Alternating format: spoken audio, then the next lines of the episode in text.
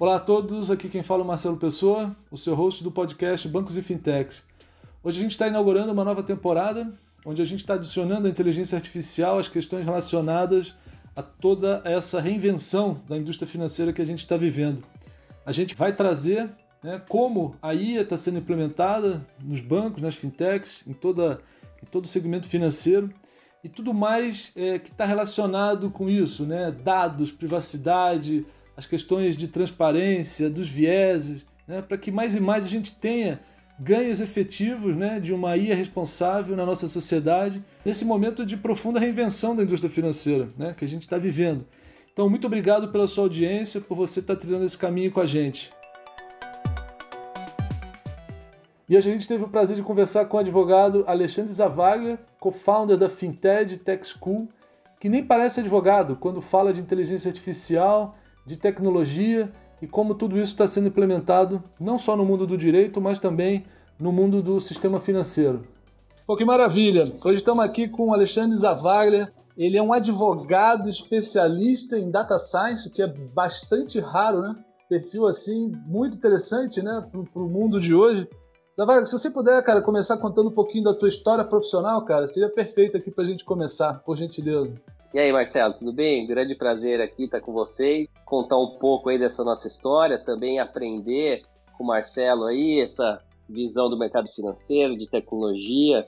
É, eu sou advogado, mas trabalho há muitos anos, né? Estudo tecnologia, pelo menos 10 anos aí já estudo bastante sobre inteligência artificial, né? Desde o início dessa desse uso aí, começando lá, como a gente viu, né, nas redes sociais, buscadores, depois ali 2016 começando a ir para os outros setores da economia. É, e eu, além de professor e, e participar sempre da educação, eventos, então ter muito contato com esse pessoal, é, é, trabalhava em instituições de ensino, né, fazendo a gestão e M&A de, de várias instituições, e, e, a gente começou a reestruturar as empresas e, e entender no jurídico, né, é, de repente, né, você pegou uma carteira, número de processos, é, como é que a gente fazia para otimizar essas questões, como é que a gente fazia para otimizar a gestão. A gente começou a usar tecnologia na área do direito para essas atividades e começou a entender né, que se a gente começasse a classificar melhor as informações jurídicas, a gente começava a ter uma performance também maior, porque no direito, assim como aconteceu aí no mercado de finanças, né, era tudo muito ligado à média. Então você tem lá uma média de acordo, uma cidade o ideal é 3 mil, nota é mil, né? A média é 2 mil, você está fazendo mal nos dois lugares, né? Então, a gente começou a entender exatamente, né, qual que era a condenação, o valor, o tema, e isso começou a dar um resultado muito grande. E aí, em 2016, mais ou menos, eu conheci o primeiro robô aí, né? Porque o robô, como a gente sabe, não é robô, né? É um software, né? É, era um software que lia documentos jurídicos, porque na área do direito a gente tinha, tem ainda, né, praticamente 80 milhões de processos no Brasil, e tudo isso estava no papel, né, contrato no papel, processo no, papel, e nessa época começou no Brasil essa questão do processo judicial eletrônico, né, a justiça começou a se digitalizar. E aí a tecnologia de inteligência artificial 2016, 2017 começou a ser utilizada em outras áreas, né, é, na área da saúde, na, é, no mercado financeiro e também no direito em alguns lugares do mundo. E eu conheci o pioneiro no Brasil aqui, que é o Renato Mandalite, que, é, que tinha um escritório bem grande, começou a fazer isso, né? Comecei a levar alguns projetos para ele, entender como isso funcionava. E aí eu comecei a olhar e falei, poxa, né? É, o que eu quero fazer é isso, eu quero é ajudar a prestar serviço para escritório de advocacia e, e empresas, né, departamentos jurídicos, para trazer tecnologia, para entender melhor os problemas e aí a gente começou a criar como se fosse uma radiologia do direito, né? um raio-x. Começar a ler tudo isso para tentar melhorar as informações para tomar decisão. Então foi assim que a gente começou aí, Marcelo.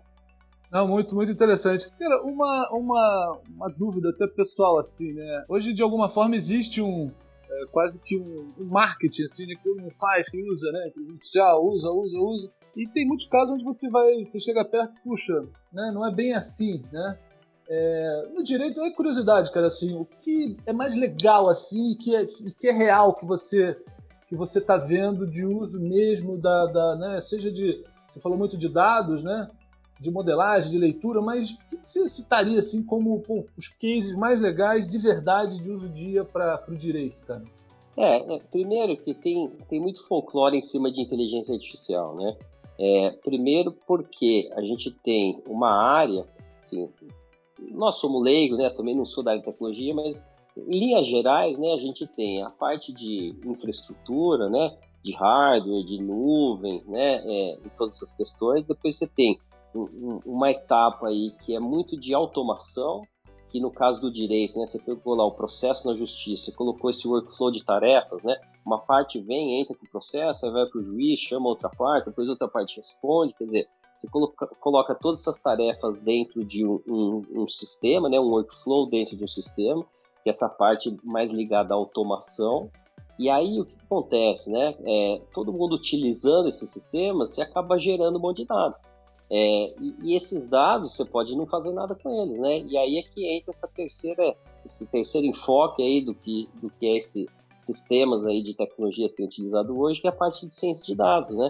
E você realmente, né? Esses ambientes digitalizados geram muito dado e aí a gente começou a poder né, olhar um pouco e, e entender o que acontecia. Então, é, a gente tem hoje a possibilidade de analisar esse Big Data e, e o que é mais legal é porque todo mundo está preocupado né, com a inteligência artificial que vai decidir, que já faz tudo sozinho, mas isso de verdade não existe. Né? O que existe é que a inteligência artificial não é inteligente. O que ela faz? Ela entende padrão, por isso que é o Big Data. Né? E isso serve para todos os setores da economia. Então, você olha para trás, entende lá tudo o que aconteceu né, é, naquelas situações para você tentar prever como aquilo vai para o futuro. Então, o que a gente tem mais utilizado hoje, o que é mais legal, é realmente classificar a informação.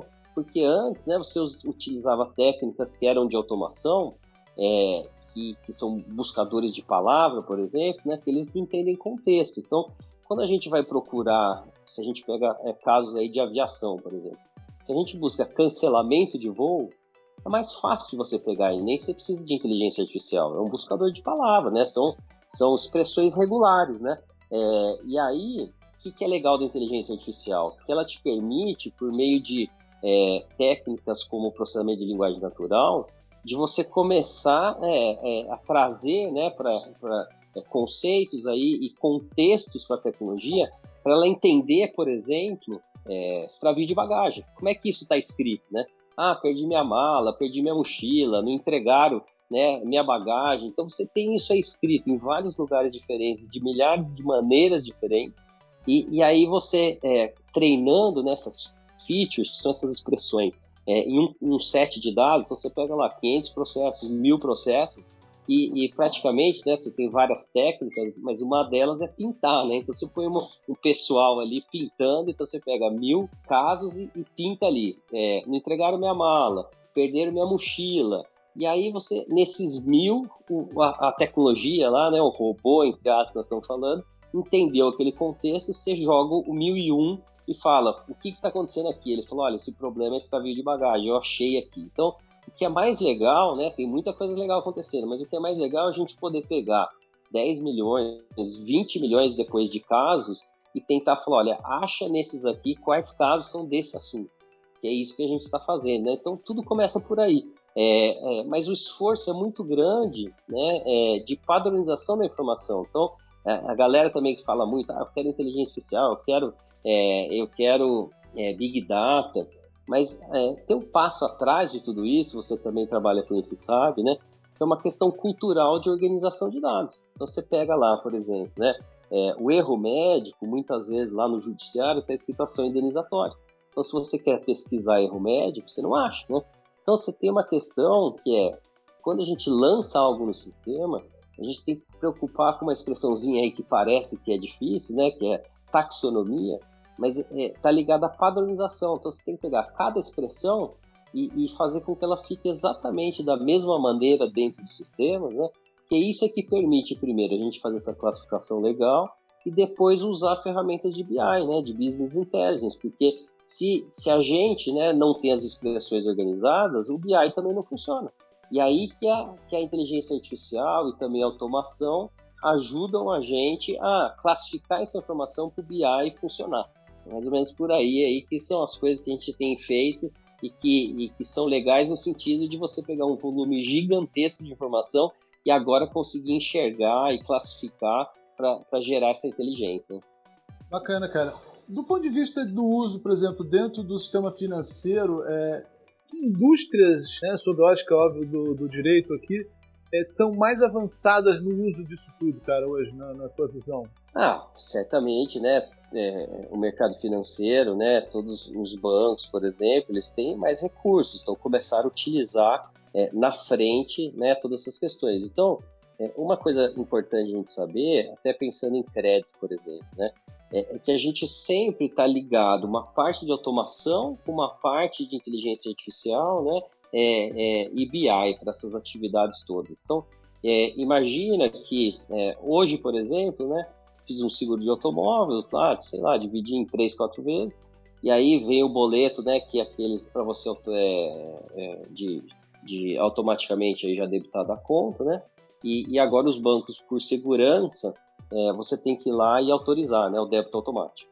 Eu, por algum motivo, esqueci, e aí, o que, que já apareceu? No meu SMS, olha, você ainda não autorizou, manda aqui um autorizo. Se teve lá autorizo, ó, autorizado, já foi no banco. Então, é, uma primeira coisa é, né, com toda essa camada de informações já sendo melhor organizadas e, e em grande escala, é, uma vez entendida a informação, você pode criar várias regras de automação para ajudar tudo aquilo a acontecer, né? Que é o que aconteceu comigo hoje. Então, você pode monitorar milhares de clientes, né? O que, que ele está fazendo, o que, que ele não está fazendo, e depois já criar uma série de regras de ação. Então, assim, isso já é um ganho gigantesco.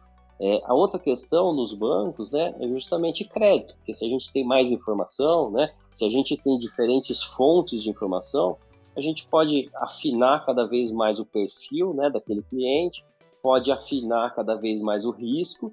Isso tem permitido, por exemplo, né, no caso das fintechs, é, você pegar todo aquele pessoal né, que não consegue ou que, que, o risco de crédito não permite que eles consigam aí crédito no, no setor é, bancário, né, nos bancos tradicionais, é, agora o pessoal consegue entender tudo isso um pouco melhor e tem um pouco mais de apetite de risco, né? Então isso está permitindo também é, o aumento aí do, da faixa de, de pessoas aí que conseguem o crédito. Esse é um, um segundo ponto legal. E, e, na parte de recuperação de crédito, né, é, especialmente quando a gente fala aí de processos judiciais ou, ou, de muitos processos que acontecem aí contra os bancos, né, seja por fraude ou várias coisas, é, o que, que, tem acontecido também, né, em vários setores aí que já utilizam isso no direito, mas os bancos são pioneiros também, né. Então, se a gente consegue hoje, né, entrar um processo novo, a gente tem uma tecnologia que lê essa petição inicial. Então pensa que são milhares de processos entrando todo mês, né? Você consegue ler, entender o que é, né? Entender os pedidos. A partir disso, a automação vai lá no sistema e busca os subsídios daquele processo, quer dizer, né? Quais são as informações necessárias é, é, dentro do sistema do banco para responder né, aqueles questionamentos. E depois a tecnologia já permite o Big Data né, estudar qual é o valor ideal de acordo, qual é o valor de condenação, qual é, é a tese mais vencedora, né? Então você pode organizar todas essas questões e lá na ponta já fazer o assembly, né? Que é a construção de um documento é, já baseado em tudo isso. Então o que a gente tem trabalhado agora é uma esteira completa, né? Desde a leitura, a busca de subsídios, já faz essa triagem, se acordo, se vai lá discutir no processo, e depois já entende tudo isso, né? Qual, qual é a, a, as, quais são as frases ideais, as jurisprudências ideais para cada caso, e já constrói o documento. Mas, né, é, para quem está de fora, tudo isso parece é automático, né, que o robô faz tudo, mas primeiro, né, você pega um setor, que é o setor financeiro, organiza todas essas informações e aquilo começa a funcionar na esteira, mas não quer dizer que funciona para o setor da saúde. Você tem que fazer de novo, organizar tudo, depois para outro setor. Então, você tem um trabalho humano também muito relevante de primeiro organizar, né, treinar a tecnologia para aqueles termos daquela área, depois estudar todo o Big Data, né, para você saber nessa né, modelagem aí de risco, etc, para você criar esses caminhos, né, é, supervisionar aí, né, o ser humano. Depois você tem toda a criação dessa árvore de decisão, dessas regras, dessa validação. Então você tem é, um trabalho humano muito grande ainda na é, construção da tecnologia E depois lá na ponta, né, assim, o dado ele é relevante, ele é melhor, mas aqui nem a medicina. Você tem um monte de é, exame hoje, tomografia computadorizada que vê exatamente onde está seu problema. Mas depois lá na ponta, né, quem vai decidir o tratamento, quem sabe o que fazer, que dado ele precisa, é, como é que ele vai tratar aquele paciente, é, é, é a pessoa da área. Então, é, o que a gente brinca é que a tecnologia é ferramenta, é uma ferramenta bem mais avançada, né? Mas é ferramenta. Então, é, é, as pessoas da área precisam entender cada vez mais aí que tecnologia existe, como é que ela se vale desses benefícios, mas o, o profissional da área vai continuar muito relevante. Lógico que esse profissional que se preparar para conseguir navegar aí nesse mundo, nessas novas ferramentas. Né? Agora, Alexandre, você vê é, com tudo isso, né, belos exemplos aí, me, assim, a gente vai demandar menos advogados ou a gente ainda está longe disso, vamos dizer? Olha, eu, eu acho sim que é, é, o advogado vai continuar sendo relevante, até porque é, o advogado sempre trata né, é, de problemas da sociedade, né, conflitos é, existentes na sociedade, e isso é muito dinâmico. Então veja, agora nós temos aí, é, por exemplo, o patinete, né, que está lá na, que está aí na Faria Lima, por exemplo, e já começa a gerar conflito. Ele está na frente de um prédio, né? Ele está andando, o pessoal está andando na rua. Então é um problema novo. E aí alguém tem que regular essa questão. Alguém vai ser o advogado da empresa do patinete que vai ter que criar esse modelo de negócio. Aí vai para a justiça um juiz tem que entender disso, né? Agora a gente tem, por exemplo, herança digital, que é o primeiro caso da Alemanha, de uma mãe que, que pediu aí é, o direito a ter acesso às senhas da filha. Então, quem está preparado para dar essa resposta, né? É um assunto novo. É, crimes digitais, agora o Open Bank, o Pix. Então, quer dizer, é, as coisas vão mudando, né? Então, tudo que aquilo, tudo aquilo que é mais repetitivo, né, que é objetivo e, e, e que era um trabalho aí, é, vamos dizer, de batedor de carimbo, isso aí cada vez mais vai ser substituído por essa automação, assim como está acontecendo em todos os outros setores da economia, né?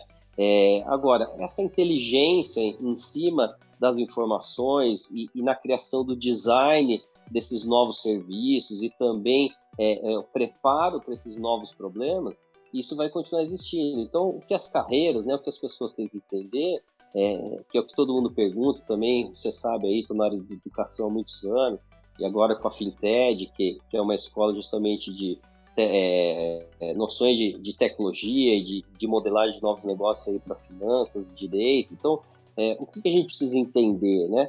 Tecnologia existe, como é que a gente usa, como é que a gente trabalha nesses times que são cada vez mais multidisciplinares, né? É, e que o profissional da área continue e vai continuar sendo relevante, porque é ele que sabe, né, lá na ponta, qual é o problema dele, como usar, ele que tem experiência. Então, é um caminho muito legal aí que eu acho que quem é, continuar aí, né, à frente do tempo e, e se preparando para essas, essas novas demandas aí vai continuar é, muito relevante aí, até porque tudo isso está acontecendo rápido e está começando a gerar um monte de problema jurídico, a começar por produção de dados, né, que é o assunto do momento aí no mundo. Bacana, cara, muito, muito interessante tua visão. É, um, também uma curiosidade aqui, cara, o o juiz, né? É, a gente ouve, né, assim, casos, não sei né, o quão verdade são, mas que ah, já fizeram meio que análises. O, um juiz, por exemplo, que, que vai determinar uma sentença e ele tá com fome, ele é mais duro, né? Quando ele, pô, depois do almoço, ele já está mais tranquilo. Entendo, né, que, que a, a inteligência artificial, nesse caso, é, reduziria, né, essa assim, essa, essa distorção, né? É, é, um exemplo bobo, mas quando você também vê a questão de é, discriminação de raça, então o cara acaba sendo mais rígido, né? Em função muitas vezes da própria visão que ele tem, né? De mundo, sei lá, um cara com um estigma ainda de, de racismo. É, como é que a IA, cara, ela ajuda a equilibrar isso aí, né? Para que não haja tanta distorção isso também está acontecendo? Olha, primeiro que assim, é, o ser humano né, tem os seus vieses e tem a, a, as suas formas de decidir, né? É, isso é um fato. É, e o juiz, tem sempre muita gente pergunta, né, a inteligência artificial vai é, substituir o juiz, vai dar uma decisão? Então, assim, por mais que a gente é entusiasta de tecnologia e trabalha com isso, eu acho que não. Porque isso é uma prerrogativa profissional que vai ter que continuar decidindo é o juiz. O que, que, o que a tecnologia pode ajudar, como a gente falou, né? É, em otimizar as tarefas do dia a dia, e aí eu já completo aí a, a resposta dos viés aí que você, que você falou, é, mas e também trazer melhores informações para a decisão dele. Então, tem um estudo de Stanford que fala o seguinte, né? Quanto mais objetivo o assunto, né? Quanto mais objetivo a aplicação de uma lei é, ou de uma decisão, mais vai ter tecnologia. Quanto mais subjetivo, menos. Então, vou dar um exemplo simples. É, é, você tem uma situação no direito que permite a justiça gratuita, né? Você pedir lá, dizer que não tem condições de pagar as custas do processo, o juiz autoriza. Então, o juiz tem uma regra dele, né? que é falar, olha, se a pessoa tem uma empresa que fatura tanto, se o imposto de renda dele é tanto, eu indefiro a justiça gratuita. Então, essa é, decisão, essa tecnologia jurídica é do juiz.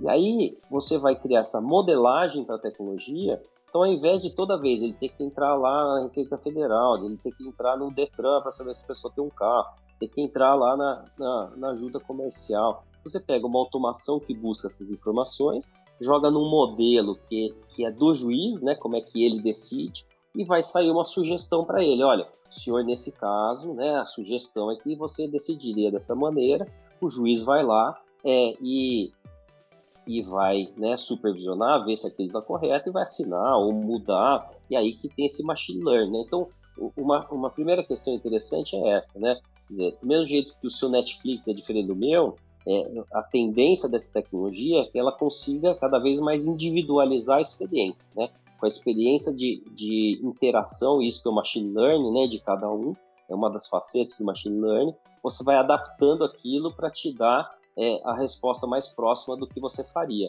assim como acontece aí já nessas outras tecnologias, né, mais antigas que a gente já começou a utilizar, de música, de filme, etc. Né? É, por outro lado, é, é, a inteligência artificial, como a gente falou, não é inteligente, ela entende padrão do passado. Então a gente tem diversos preconceitos aí já na sociedade, né, que de alguma maneira refletem nesse passado. Então, é, vamos pegar, por exemplo, né, que são estudos já muito é, é, claros aí, né, é, né, nessa questão do, do, da área do direito e em relação a gênero, por exemplo, por exemplo, homens, é, é, historicamente, têm salários maiores do que as mulheres, né? Então, se você dá um set de dados desse para treinar uma tecnologia, né, e fala a partir disso, é, contrate alguém para um salário mais alto, é obviamente que a, o algoritmo não é preconceituoso, ele entendeu aquele padrão, ele vai falar, olha, pelo passado isso acontecia, então vou replicar isso no futuro. Então, o que, que tem mudado? Né? É, todo esse preconceito, esses viés da sociedade agora estão ficando mais claros, porque a gente consegue analisar né, é, os outputs aí dessa tecnologia e ver, olha, ele sempre está contratando um homem, ele sempre está agindo é, contra ou a favor de determinada etnia, né? Então, isso começou a gerar uma discussão ética no mundo inteiro, né, em relação a essas questões. Então, a Europa está discutindo essa questão, os Estados Unidos, aqui no Brasil, e, e, a partir disso foi criado o artigo 20 aqui da nossa LGPD, que diz que toda decisão automatizada, agora você tem direito à explicação, você tem o direito de saber, né?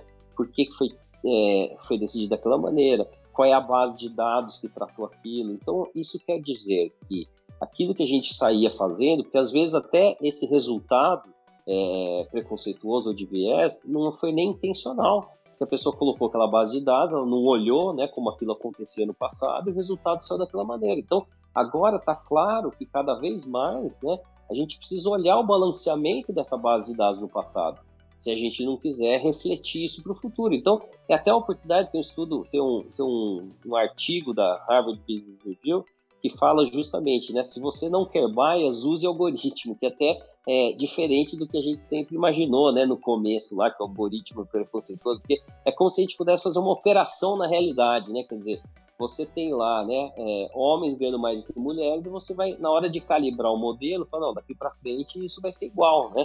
Então você tem oportunidades de é, se utilizar da tecnologia da maneira, da maneira correta, né?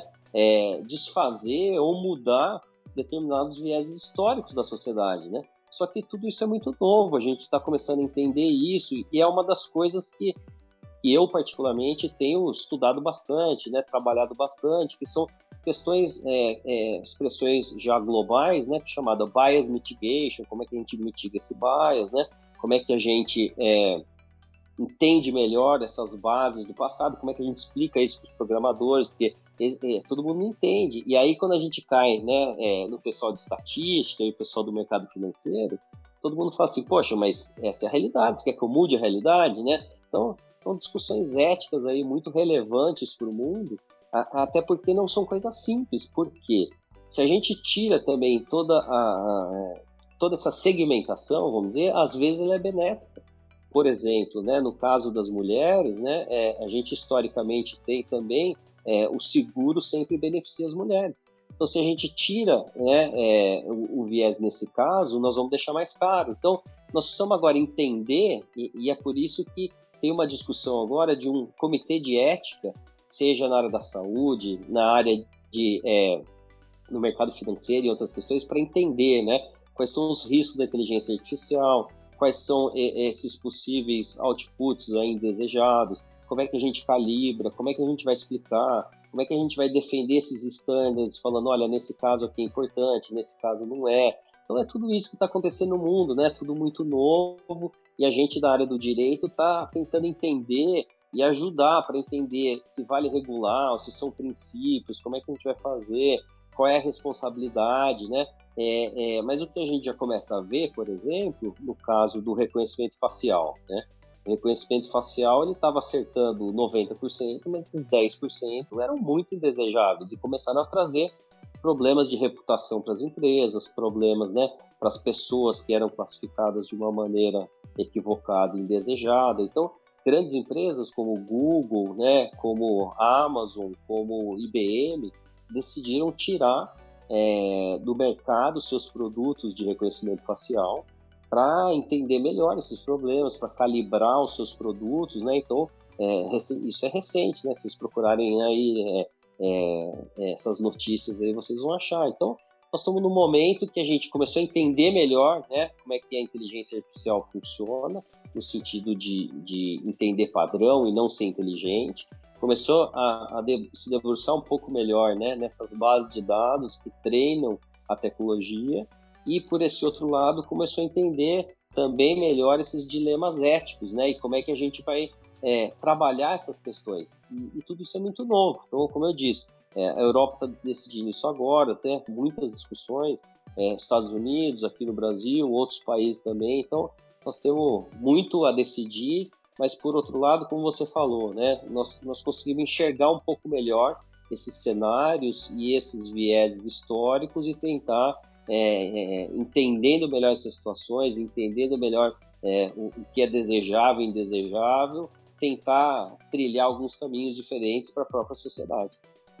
Legal, cara. Eu, eu tava pensando uma coisa, a gente fala muito né, do americano, chinês, né, com toda a, a inovação né, de produtos, serviços, etc. E a gente não dá bola pro europeu, né? Mas se não fosse o europeu, né, criando a GDPR, né, e a gente, assim, eu até falo, cara, graças a Deus aqui no Brasil já já ter adotado, né, uma, uma versão boa, né, disso tudo, a gente tava ferrado, né? Eu acho que a LGPD traz uma força né, para a gente agora, né, indivíduos e tal.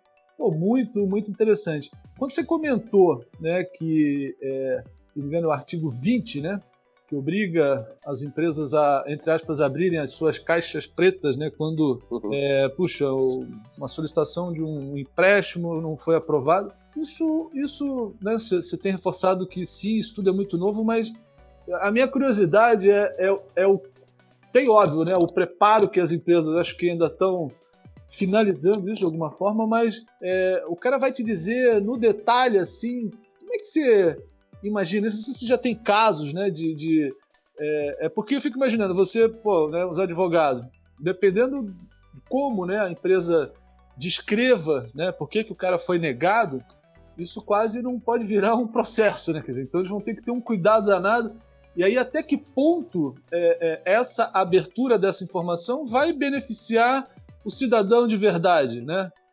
Sabe? Ou, ou, será que no final tá bom, é assim, mas vai ficar da mesma forma? Como é que você vê assim se vai ter realmente uma mudança? Talvez aí pensando mais no indivíduo, né? Que entre aspas, o modelo errou, né? Entre aspas, né? Tá nessa margem de erro, vamos chamar. É, o que que você vê? Você acha que isso vai mudar alguma coisa no dia a dia, cara? Ó, primeiro em relação à, à produção de dados, né? Essa regulação, ela normalmente acontece como, é, é, vamos dizer, um reflexo de algo que, que não está legal, né? Vamos dizer, que está gerando conflito. Então, as pessoas começaram a ficar incomodadas com essa questão de serem monitorados o tempo inteiro, de ter seus dados aí transferidos para terceiros, né?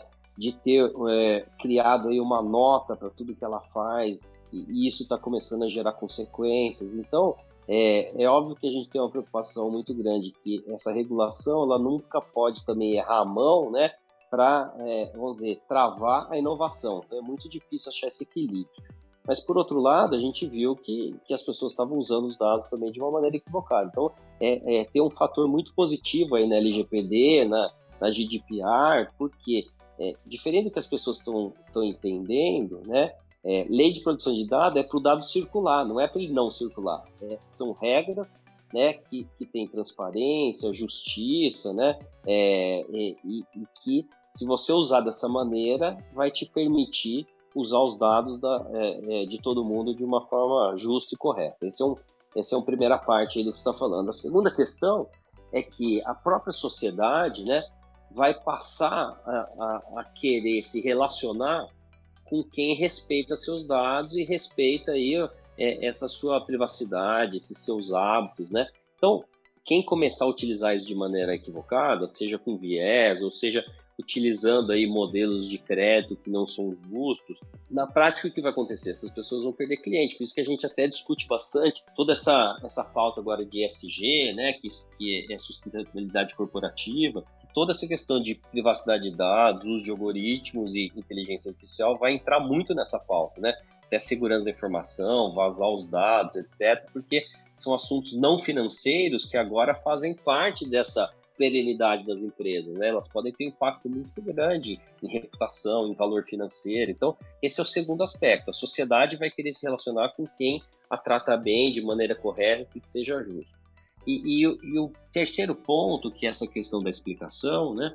Tem, tem uma área dentro de privacidade, que é o, a que eu trabalho, chamado Privacy by Design que é justamente o seguinte, né? Depois que o dado vazou, depois que você utilizou errado e gerou um viés indesejado, o dano está feito, né? Então, o que a gente tem que fazer? Construir sistemas, né, que já se preocupem com isso desde o começo. E no caso dos algoritmos, a gente tem o chamado black box, né? É, redes neurais avançadas, que a gente não consegue exatamente saber como é que se chegou àquela modelagem, né? Então, o que a gente vai ter que começar a fazer? Fazer testes de balanceamento de dados, fazer algumas perguntas intermediárias para a gente preparar essa resposta, né? Quer dizer, no crédito, o que, que realmente influenciou naquela decisão de você ter negado ou o montante que você queria de crédito, ou negado o crédito propriamente. Então, as empresas vão ter que começar a pensar qual é o modelo de explicação ideal, né? Porque você tem realmente uma tensão mundial entre transparência e segredo de negócio. Esse é um ponto, né? É, então, assim, para você também não abrir o seu segredo de negócio, é, o que, que vai ser importante você explicar, que não precisa ser tudo, mas os fatores principais, né, é, para você já dar essa transparência, essa satisfação para esse seu cliente. É, e, e, outra questão muito relevante, a gente já discutiu isso faz tempo, já defende, que as empresas devem ter cada vez mais como se fosse um canal de recurso administrativo, vamos dizer assim, né? É, e os bancos também, as fintechs também. Isso que ninguém está muito preparado ainda, né? Porque a lei já está vigente, que as pessoas não entenderam direito ainda que elas têm, né? De perguntar tudo isso. O Código de Defesa do Consumidor, quando foi criado, ninguém entendia, mas você vê que hoje está todo mundo muito ciente, né? Todo mundo usa, o judiciário aplica. Então, isso vai começar a acontecer com essa lei. As pessoas ainda não começaram a, a usar esse seu direito, mas elas vão fazer no tempo, né? E, e, você tem esse direito de saber que dados você tem, onde estão, para que, foi usado, né? E a decisão automatizada de crédito, por exemplo, como é que ela foi tomada, o que, que ela influenciou. Então, se você explica essa, esses pontos principais, e se você também cria um ambiente de, de recurso administrativo, que a gente falou, olha, ah, mas eu não moro nesse lugar, ah, mas isso aqui eu não tenho mais, esse, essa dívida que eu já quitei, e aí você revê e eventualmente dá o crédito, você também evita essa essa judicialização, você evita é, perder esse cliente, você cria essa fidelização dessa pessoa, né? Então, são muitos desafios e muitos caminhos, mas esses são alguns parâmetros aí que vão que vão acabar norteando o mercado. Então, muito mais do que uma pressão regulatória, vamos dizer, da lei determinar, as empresas que entenderem, né, que, que é para onde está caminhando a sociedade, é o que as pessoas querem, isso vai passar a ser um, um, um diferencial competitivo e não uma obrigação. Você, é, assim, sim, tudo é realmente muito novo, fascinante, né? Por outro lado, pelo a mim me fascina assim essa esse momento, né, que a gente está vivendo, né? Fazer essa passagem da forma mais correta, né? É, do ponto de vista, cara, para a gente deixar, Alexandre, já te agradecendo aí a tua participação. É, você também como professor, né, cara, palestrante, você, que dicas você, você daria para a gente aqui de, de artigos assim fundamentais nesse tema? Não sei se livros, séries, você poderia deixar aí de quase que de bibliografia, né, para a turma, cara? Tem duas séries aí que são obrigatórias hoje em dia para a gente entender é, o lado ruim o que a gente não quer que aconteça, né? É, e que estão aí sendo muito falados, né? É, uma delas é, é, a privacidade hackeada, né? Que foi a primeira, aquele escândalo do Cambridge Analytica, utilização de dados para eleições, né? E como tudo isso aconteceu. E essa agora, recente, que é o dilema das redes, que, que mostra né, toda essa questão do, do Vale do Silício, que, a tecnologia foi sendo criada e acabou né, é, gerando alguns caminhos inesperados e que hoje também trouxe né, é, é, é, todo mundo usando o tempo inteiro, redes sociais e tal, e, e, os dados sendo utilizados dessa maneira. Então, eu acho que esses, essas duas aí são, são bem legais. É, outras questões muito relevantes, né? É, são livros sobre cultura, de um modo geral, né? Cultura de inovação. Né? É, porque é, tudo isso está muito ligado à cultura. Quais são os valores da companhia? Como é que a liderança vai trazer isso de uma maneira correta, né? Como é que você vai agora interligar todas as áreas? Porque isso dentro da tecnologia, ninguém mais é sozinho, porque é, o jurídico está junto com o compliance, está junto com a TI, o marketing, porque a ação de cada um pode impactar na empresa como um todo, né? É, é, ninguém vai mais poder agir isoladamente. Então, toda essa questão de governança corporativa e, e também aí de cultura está muito ligado, porque a tecnologia é isso, né? Você tem que começar pequeno, pensar grande, mas começar pequeno, né? Pequenos projetos, entregas. Então, é, é, tem um lado muito importante aí, tem muitos livros relevantes ligados à cultura organizacional, inovação e e, governança e corporativa. Acho que são questões aí relevantes, né? É, e, e, e, estudar, tem muita coisa aberta também, a gente estuda, né? É, também tem muito vídeo aberto, textos na internet, então acho que entender o funcionamento de inteligência artificial tem, tem um, um, um professor aí novo da PUC, chama Diogo Cortis. Ele tem um curso aberto de inteligência artificial numa linguagem muito muito próxima aí da sociedade, das várias áreas aí. É, ontem até, anteontem, nós participando de uma palestra em conjunto na OAB. Ele não é advogado, mas ele tem falado para várias áreas. Se vocês procurarem inteligência artificial, o nome dele, vocês vão achar muita coisa legal aí para entender um, um, pouco melhor esse funcionamento, né? É, e, e entender quais são essas tecnologias da sua área, né? Então, na minha área, você tem automação, você tem é, plataformas de automação de documentos, de contratos, você tem plataforma de acordo, né? Você tem analytics e BI. Então, quer dizer, qual é essa cesta, né? É, no mercado financeiro, então você tem, né? É, é, qual a tecnologia para meio de pagamento? Qual é a tecnologia para você fazer essa automação de relacionamento com, com clientes, né? Ativo de venda ou de cobrança, é, é, o Pix, né? Então, assim, quais são essas novas tecnologias, porque assim você vai conseguir entender um pouco melhor, né? É, é o que, que você tem à disposição para você poder ajudar a criar novos modelos de negócio. Então, é, como é que você entende um pouco melhor dessa tecnologia? Lógico que nós nunca vamos ser programador, nós não somos de TI, mas é, entendeu bastante para poder sentar nessa mesa multidisciplinar. Então, tem, tem um livro aí, só para terminar, chamado Plataforma, né? Esse livro ele é muito legal porque é o que está acontecendo no mundo. Nós estamos vivendo um mundo de plataforma quem são os parceiros né, para um, um determinado projeto, quais são as tecnologias diferentes. Então, é, é esse mundo que a gente está vivendo de colaboração, de plataforma, que, que vai nos ajudar aí a, a, navegar em tudo isso que é novo. E, e, e tem um, um, outro livro que é do Kevin Kelly, que são né, as forças aí é, é, dessas novas questões, que, que, é muito legal porque ele, ele tem um artigo, né, que ele publicou até aqui na HSM aqui no Brasil, chegado, chamado assim, você chegou bem a tempo, que quer dizer o seguinte, né, mesmo quem sabe tudo hoje, amanhã pode não saber, porque muda a tecnologia, muda o modelo de negócio, é, é, então assim, você chegou bem a tempo, né, nós estamos no tempo em que todas essas coisas estão acontecendo, e ele fala, quando chegar em 2050, a gente vai olhar para trás e falar, poxa, como eu queria estar lá em 2020, como quando tudo isso estava acontecendo, um monte de problema não resolvido, né? Então, nós estamos no momento certo, dá vontade até fazer tudo, né? Mas o que a gente tem que ter também é foco, porque tem muita coisa e muita coisa legal para fazer, então a gente tem que escolher uma, fazer bem e começar com esses passos pequenos, pequenas entregas, né? Mostrando valor, aprendendo e crescendo nesse caminho. Então, obrigado mais uma vez aí, Marcelo, bater um papo aí com com a audiência aí do seu podcast, que eu sei que está crescendo cada vez mais pelas, pelos assuntos legais, as pessoas que você tem trazido, especialmente pela sua experiência e por tudo que você tem contribuído também com esse ecossistema. Cara, eu que agradeço, sensacional, pô, a visão assim muito clara, né, de, de do que está acontecendo, né, e o, como se preparar para isso também. Cara, foi, foi excelente. Te agradeço demais aí a participação num tema tão tão novo, né? E relevante. Você também, como um bom professor, né, cara, deixou tudo muito claro aí. Eu acho que vai ajudar todo mundo a entender essas oportunidades, né, que estão que aí para a gente atuar, né? Muito, muito obrigado, Alexandre. Então um é isso. Abraço. Abração a todos aí, para você também, Marcelo. Obrigado. Tchau, tchau.